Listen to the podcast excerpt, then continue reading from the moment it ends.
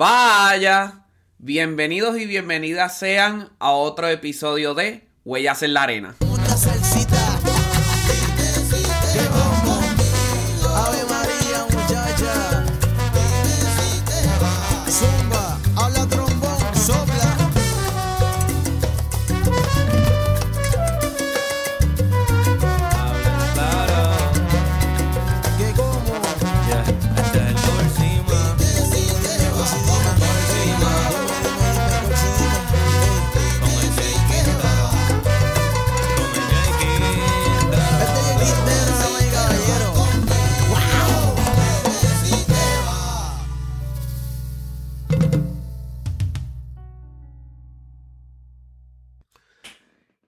Entrevista de hoy tendremos con nosotros a la trompetista, emprendedora y educadora Nicole Yomara Santiago Avilés.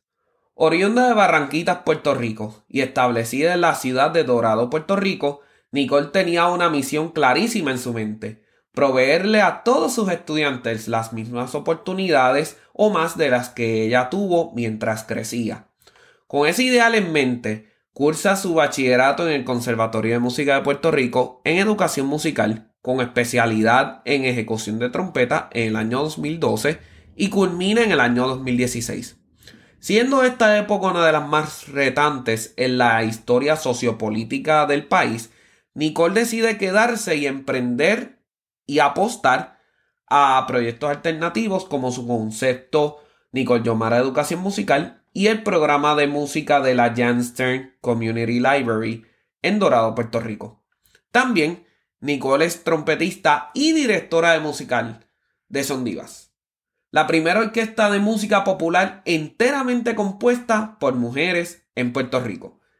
En esta deliciosa entrevista tuvimos la oportunidad de hablar de su historia, sus cualidades de emprendimiento y entrega total a una causa, y le dimos un vistazo a todos sus proyectos que está corriendo al momento. Amigas y amigos, cuando tengo la oportunidad de hablar con gente que, a pesar de la adversidad ya antes mencionada, y aún así decidieron quedarse, definitivamente mi corazón se llena de alegría y mi corazón se llena de regocijo. O sea, me siento muy orgulloso por cada uno de ellos, me siento muy orgulloso de Nicole Yomara. De verdad que tremenda invitada, de verdad que sí, no pudo haber sido mejor en esta época festiva, traerla a ella y sobre todo agradecerle, agradecerte, Nicole, por dar la milla extra por nuestro país, por nuestros niños y apostaste a todo y sigues apostando a todo, no importa las circunstancias y de verdad estoy bien orgulloso de ti. Así que familia, sin más preámbulo, vamos a esta deliciosa entrevista que, aunque corta, sabrosísima. Vamos allá. Vaya. Saludos amigos, saludos amigas. Oye, qué bueno tenerlos aquí una vez más. Ya eh, hoy es miércoles de acción de gracias, así que coman ese pavo, coman el lechón, lo que sea, pero sobre todo den gracias a Dios porque, o gracias a la vida por las bendiciones que pueden llegar. Y de bendiciones hoy vamos a hablar. Te voy a explicar, mira, en el proceso del 2010, 2011, 2012, llegó una cepa de demasiados estudiantes talentosos al conservatorio de música, pero cuando te digo talentosos es como que, wow, o sea, una cosa que increíble. Al mismo tiempo, me imagino que ninguno de esos estudiantes se imaginó ni en sus sueños más tristes el panorama dantesco que iba a venir a Puerto Rico en esos años también. La Junta de Supervisión Fiscal, lo cual, apolíticamente hablando, no me importa tu afiliación, ha sido un proceso de ajuste bien grande para lo que es la comunidad en general, incluyendo a los músicos, porque lamentablemente las artes es lo primero que se va en muchos de los países. Este, el, el Departamento de Educación recibió muchos recortes. Eh, ¿Y qué pasa? El resultado, mucho más talento en el banco, o sea, muchísimo talento esperando por plazas que lamentablemente a veces no se daban. ¿Qué sucede? En este momento y situación en los años que te estoy diciendo, entre el 2010, 2017 y, cu- y cuidado hasta ahora, eh, nuestra juventud tenía dos opciones. O como yo, salir de la isla y buscar oportunidades en los Estados Unidos o en otras partes del mundo. O quedarse, apostar a sus talentos y a sus, y a sus, y a sus habilidades. Y en ese momento, pues, tratar de hacer algo significativo por el país. Pero ¿qué sucede? Cuando se hacen cosas significativas por el país, tú tienes un propósito y tú tienes una misión, la cual no importa lo que sea, te lleva hacia adelante. ¿Y sabes qué? Mi entrevistada de hoy, trompetista, tengo racha, se los estoy diciendo, fue de las que se quedó. Y 2012 al 2016 se graduó del Conservatorio de Música para entonces luego ir a hacer su práctica docente en la James Stern Community Library en el 2015 y su ética de trabajo era tan impecable que esa entidad le dio hasta hoy trabajo y todavía sigue con ellos. Esa ética de trabajo la llevó a solicitar al departamento, vio lo que ya les expliqué y dijo, esto no es para mí. Yo voy a hacer la diferencia. ¿Y ¿Sabes qué? Desde el 2016 hasta el presente, exitoso por demás su concepto de Nicole Yomara Educación Musical. Cuenta con más de una docena de estudiantes en todos los instrumentos y como si fuera poco, en Puerto Rico existe hoy la primera orquesta de salsa y de música tropical popular eh, compuesta solamente por mujeres. Y sabes qué, ni más ni menos, es la directora musical y trompetista. Oye, la casa hoy se me quedó pequeña, la casa se me quedó pequeñísima. Y le doy gracias a la vida por eso, porque tengo conmigo a Nicole Yomara Santiago Avilés. ¿Qué está pasando? ¿Cómo estás? Un gusto enorme estar aquí contigo después de tantos años sin, sin cruzarnos personalmente, pero mira, a través de esta plataforma, qué bueno que podemos conectar hoy en día y estar aquí dialogando un ratito. No, definitivamente me encanta. Oye, desde que comenzamos la conversación, ¿verdad? Fuera del aire, buscando pues todos los detalles y conectando con tu vida, oye, es que se te, la pasión que tienes se, se irradia hasta por los poros y me encanta. Me gustaría saber de dónde sale esa pasión, por la trompeta, por la música, dónde en tu historia sale todo eso. Mira, si supieras que yo no vengo de una familia para nada musical, pero para nada. Gracias a Dios, pues tuve una formación musical desde escuela elemental hasta el nivel de conservatorio, eh, que se formó prácticamente todo en las escuelas públicas. Yo vengo de Mm. Barranquitas, eh, durante escuela elemental, eh, obviamente pues música general, eh, había un programa de rondalla, pues ahí estaba yo, había un programa de, de piano durante la hora de almuerzo, ahí estaba yo, y tuve un excelente maestro, Ángel Torres Pajay, pianista, una trayectoria enorme eh, como músico y como maestro.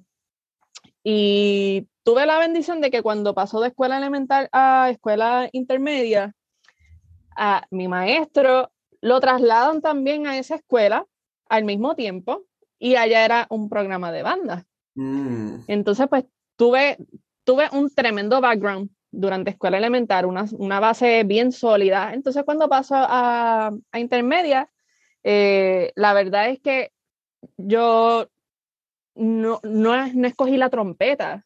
Yo no escogí Mm. trompeta, yo escogí al principio flauta. No me gustó cambiar a clarinete, no me gustó cambiar saxofón, me fui a batería, probé guitarra, probé, probé percusión, pero nada. mm. Y un día me dice, prueba la trompeta. Y, y fue como que un clic automático, un clic súper automático. Y yo con este instrumento yo me voy a escuchar. así que yo puedo alborotar y a mí me encanta el alboroto, así que nada, lo intenté, me encantó, fue amor a primera nota con mi instrumento y hasta el día de hoy. Eh, durante toda mi etapa de estudiante, eh, pues estuve tocando, participando de diferentes agrupaciones, las bandas y eso. Tenía mi propio eh, conjuntito típico formado con mismos compañeros eh, que habían crecido conmigo durante todos esos años.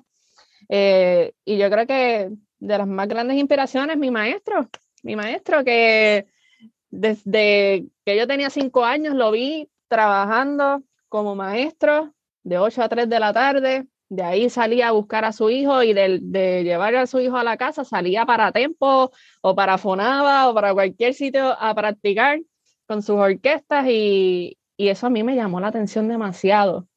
Y la pasión con la que él me enseñaba eh, fue literalmente algo que, que, me inspiró demasiado y yo dije, mira, yo quiero ser así. Y durante mi etapa de estudiante, gracias a Dios, pues tuve muchísimas experiencias musicales, tanto dentro de la escuela como fuera, porque siempre nos sacaban, este, y, y yo lo decía, yo cuando crezca, yo quiero hacer esto, yo quiero ser músico, yo quiero ser maestra y yo quiero que mis estudiantes tengan las mismas o más oportunidades que tuve yo cuando estaba en esa etapa. Mm. Y de ahí, eh, pues mi meta siempre fue entrar al conservatorio de música, yo lo veía como lo más grande y estuve un, cuando estuve en, escuela superior hubo uno o dos años que estuve fuera de la música porque no había oportunidades en mi pueblo ya para ese nivel. Y empiezo a coger unas clases privadas y de ahí digo, estoy en cuarto año, tengo la oportunidad de ir a, de tratar de lograr hacer lo que siempre he querido hacer o puedo buscarme un trabajo, estudiar algo eh, que me provea quizás estabilidad, pero que no sea algo que a mí me apasione. Claro. Y yo dije, yo voy a hacer lo que a mí me gusta. En contra de cualquier pronóstico, lo que sea, yo voy a prepararme, voy a tratar de hacer lo mejor posible. Y dije, voy a audicionar, a ver qué pasa. Gracias a Dios, logramos entrar en cuatro años me gradué y después de eso, pues, un montón de historias más. Gracias a Dios. Qué rico, qué rico. Oye, eh, me llama mucho la atención que le querías proveer a los estudiantes las mismas o más oportunidades que tú tenías desde antes de entrar al conservatorio. Entonces uh -huh. ya tú tenías una misión de vida en mente que te lleva entonces a cualquier en cualquier, ¿verdad? Este, contra viento y, madre, contra viento y marea, hacer lo que estás haciendo. Y lleva, uh -huh. llegas entonces al Conservatorio de Música. Eso fue bastante straightforward porque el 2002 al 2016, pues, los straight cuatro años. Cuéntame tu experiencia ya dentro de la universidad. Eh, yo disfruté demasiado. Yo creo que, como bien dijiste al principio, esa época entre 2009, 2016, 2017, eh, había demasiado talento, no solamente los estudiantes, o sea, la, la, forma, el personal que había en ese entonces que trabajaron directamente con nosotros, la forma en que se enseñaba, el tipo de contenido que había eh, en las clases, nos ayudó demasiado, nos preparó demasiado y esta generación que está eh, pues, la misma edad mía ahora mismo, son los maestros que están subiendo estudiantes. O sea, ya la mayoría, los que decidimos continuar eh, bajo la rama de la educación musical y, y, la música acá en Puerto Rico, gracias a Dios, nos veo trabajando, nos veo exitosos y todo eso es gracias a la base que tuvimos cuando estábamos en el conservatorio. Mm, interesante. Tanto musical como, como en la parte educativa. Interesante, interesante. Pero este, el éxito no vino porque te contrataron en el departamento de educación y te hicieron la vida fácil. Para muchos, hay que. Para muchos reciben las cosas en bandeja de plata. Para otros, no reciben nada, entonces hacen el plato, hacen la bandeja. Eso fue lo que hiciste tú con la ¿verdad? Con tu bebé, con tu concepto, Nicole Yomara Educación Musical. Cuéntame cómo surge eso en el 2016. Pues mira, en el 2016 yo acabando de graduarme del Conservatorio de Música, ya yo tenía certificación de maestro y como todo estudiante acabado de graduar, vamos a buscar trabajo. Estamos en época de, de convocatorias, fui a varias, lamentablemente en ninguna se dio. Para ese tiempo, pues, eh, eran más la cantidad de maestros que había que las plazas disponibles y pues no se dio. Entonces, ¿qué me queda hacer a mí? Me voy a trabajar con alguien, eh, me quedo en la rama que estudié, me voy a otra cosa, trabajo por mi cuenta y en ese momento pues ya yo estaba trabajando en, en la biblioteca Jamestown, eh, desde que hice la práctica docente, pues eh, ese mismo periodo empecé a, a trabajar ahí mismo y, y yo dije, mira, aquí hay un potencial grande para yo poder hacer otras cosas. Ya yo me estaba moviendo, ya yo tenía experiencia como maestra y dije, voy a intentarlo. Yo estudié el área, estudié las comunidades, dónde puedo impactar, dónde no, cómo me muevo, qué tipo de, de propaganda hago, cómo, pues toda la logística para tratar de, de arrancar con pie firme. Y gracias a Dios se dio. Eh, en ese mismo año 2016, pues yo fundo básicamente lo que es Nicole Yomara Educación Musical y hasta el día de hoy, y vuelvo, toco madera, eh, ha sido un negocio exitoso que me ha permitido a mí lograr tanto profesional como personalmente muchísimas cosas. Eh, y he podido impactar muchachos, de- decenas de estudiantes de todas las edades, desde los cinco años hasta he tenido estudiantes de ochenta y pico de años, eh, desde batería, piano, guitarra, cuatro, hasta trompeta, trombón, flauta, o sea, he cubierto todos los instrumentos. He tenido la oportunidad de trabajar con estudiantes de educación especial, autistas, síndrome Down, eh, y todo trabajando por mi cuenta. Y gracias a Dios, pues, ha sido un, un proyecto de vida que me, me ha abierto muchísimas puertas y, y he podido aportar mi granito de arena eh, para que esos estudiantes también tengan una buena experiencia dentro de la música. Hmm. Me encanta que traes el estudio del mercado, el research, la curiosidad. Es como que no, no bastaba con la pasión y con las ganas que querías hacer las cosas, lo querías hacer enteramente bien. Y lo querías hacer tan y tan bien que hoy también cuentas con el apoyo de varias entidades sin fines de lucro. Me gustaría que hablaras de eso y que me Sí. des un poquito de luz en el proceso. Pues mira, yo actualmente dirijo el programa de música de la Biblioteca Jamestown en Dorado. Allá contamos con dos bandas de estudiantes. que son eh, estudiantes que llegan a nuestro programa a tomar clases gratuitas eh, y porque tienen la necesidad de, de este tipo de servicios. Lamentablemente el Departamento de Educación eh, no provee en todas las escuelas eh, las clases de música. En el municipio de Dorado, pues no hay clases de música en ningún nivel, eh, ni en las escuelas públicas ni en algunos de los colegios privados. Entonces estos estudiantes llegan directamente de sus escuelas o de sus colegios a nuestro programa de música para saciar esa necesidad. Y allí pues nosotros le brindamos un instrumento y les brindamos todas las herramientas posibles para que ellos tengan la mejor experiencia y puedan desarrollarse dentro del campo de la música. Y, pero, pero esto no es un trabajo que hago yo solamente, ni que lo hacemos en la biblioteca, pues gracias a Dios hemos podido contar con el apoyo de varias entidades, instituciones y, y programas que apoyan directamente este tipo de, de conceptos eh, como han sido Revive la Música, de, eh, que nos han donado instrumentos que han sido piezas súper clave para poder desarrollar el programa de música, instrumentos que quizás eh, son difíciles de conseguir o son demasiado costosos y quizás nosotros no lo podemos costear, pues ellos nos, nos proveen ese tipo de, de ayuda. Eh, y actualmente el programa está completamente financiado por la Fundación eh, Flamboyant, que es la fundación de Lin Manuel Miranda. Y gracias a Dios, pues contamos con ese apoyo que va directamente a la educación musical de los jóvenes. Wow, que es que te digo, de verdad se me paran los pelos con todo lo que estás diciendo y, y oye, es que no es para menos, o sea, en este punto donde las cosas están corriendo en Puerto Rico, ¿verdad? Este, yo voy a parafrasear eh, al gran Pedro Albizu Campos. Cuando a los hombres se le caigan los pantalones, ahí es que las mujeres van a dar mucho de qué hablar y van a levantar este país. Obviamente, obviamente no solamente con lo que es el sexismo, muchas veces en lo que es la música, porque sabemos que existe, también lo que son las los paradigmas tradicionales, o sea, de las maneras en que se hacían las cosas quizás 20 o 30 años ya no funcionan.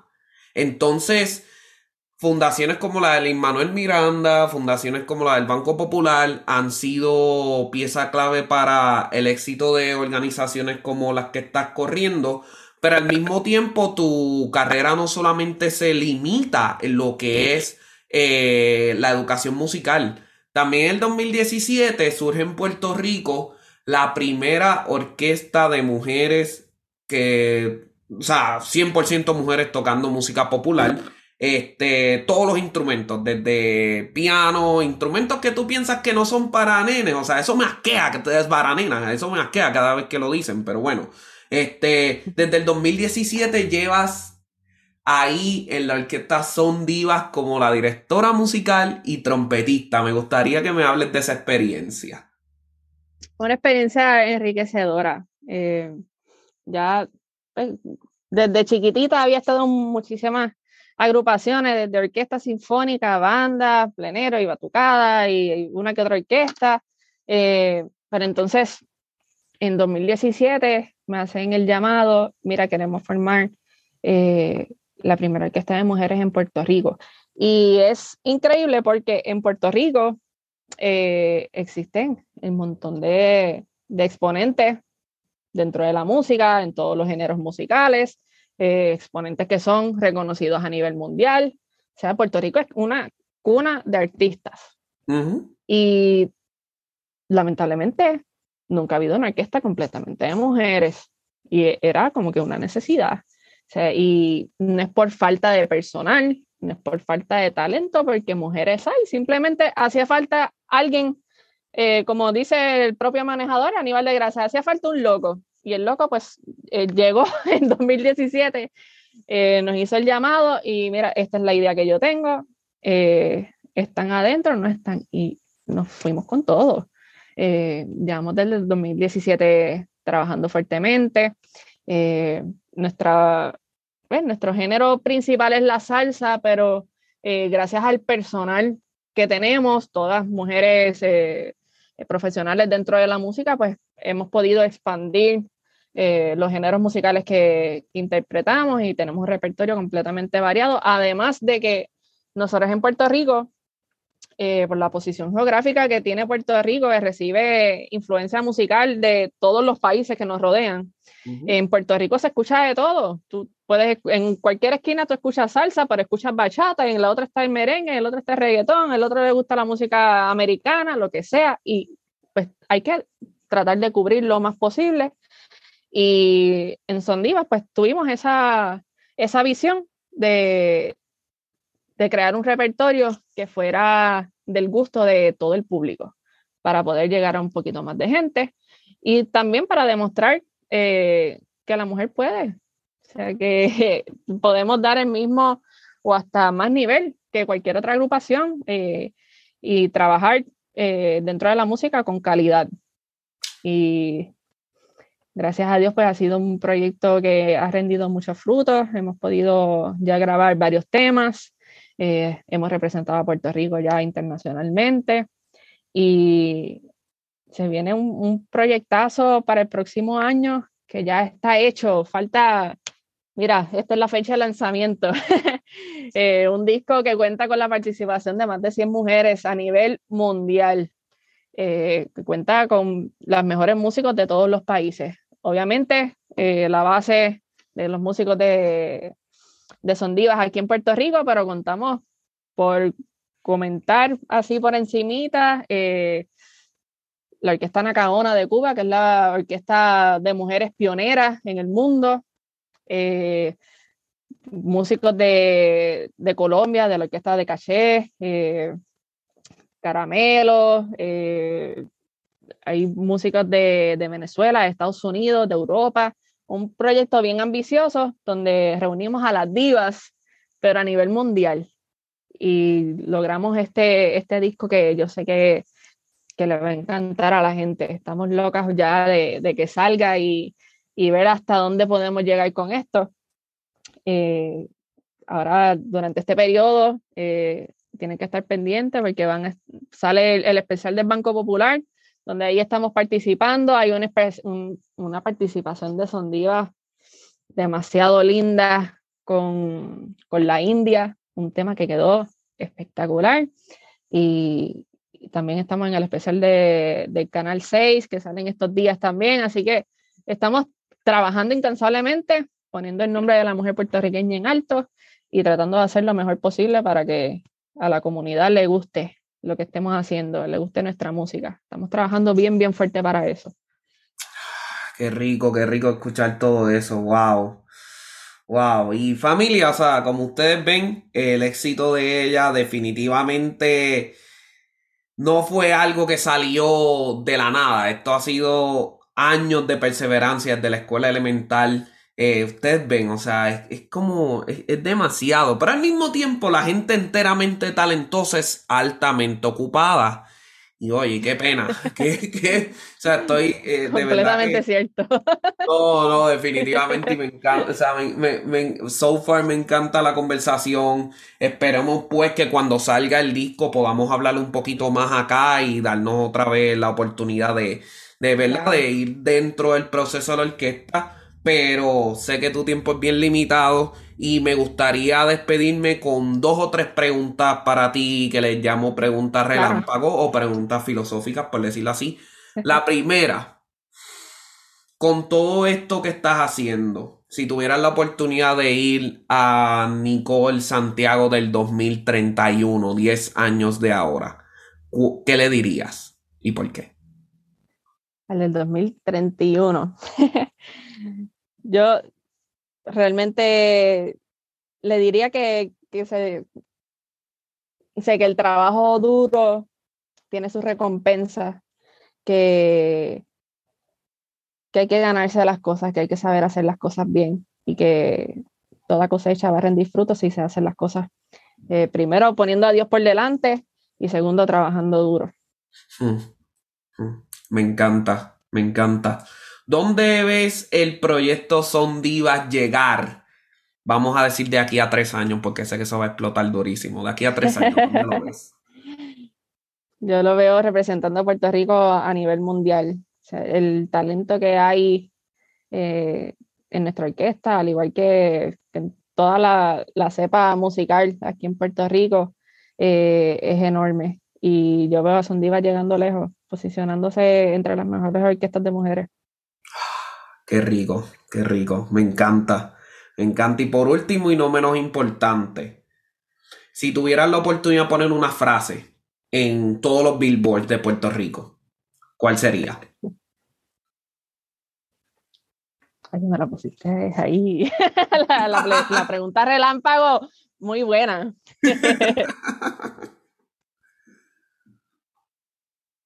Yo creo que nunca desconfíes de tu talento. Nunca desconfíes de tu talento. Wow. A mí me llegó duro también lo digo de verdad. Nunca confíes de tu talento. Oye, Nicole, eh, bueno, lo que me queda decir es que perfume bueno o veneno bueno viene en frasco, pre- en- viene en frasco pequeño. Así que, así que sí, una conversación bien corta, una conversación bien rica, este, pero sé que a mucha gente le va a ayudar todo esto. A mí me ayudó y no me importa lo que pa- pase a la gente. O sea, a mí ya me cambió la vida hoy, te lo digo de verdad. Este, tremendo ser de luz, eh, te aprecio mucho y nada, espero que disfrutes Gracias, estas épocas festivas, de verdad que sí. Y amigos y amigas, eh, es triste cuando llega el momento de acabar la bayoya, pero ¿sabes qué? Aquí estamos para ustedes, sigan disfrutando de las épocas festivas y todo lo que viene por ahí, ¿sí? Fuerte abrazo.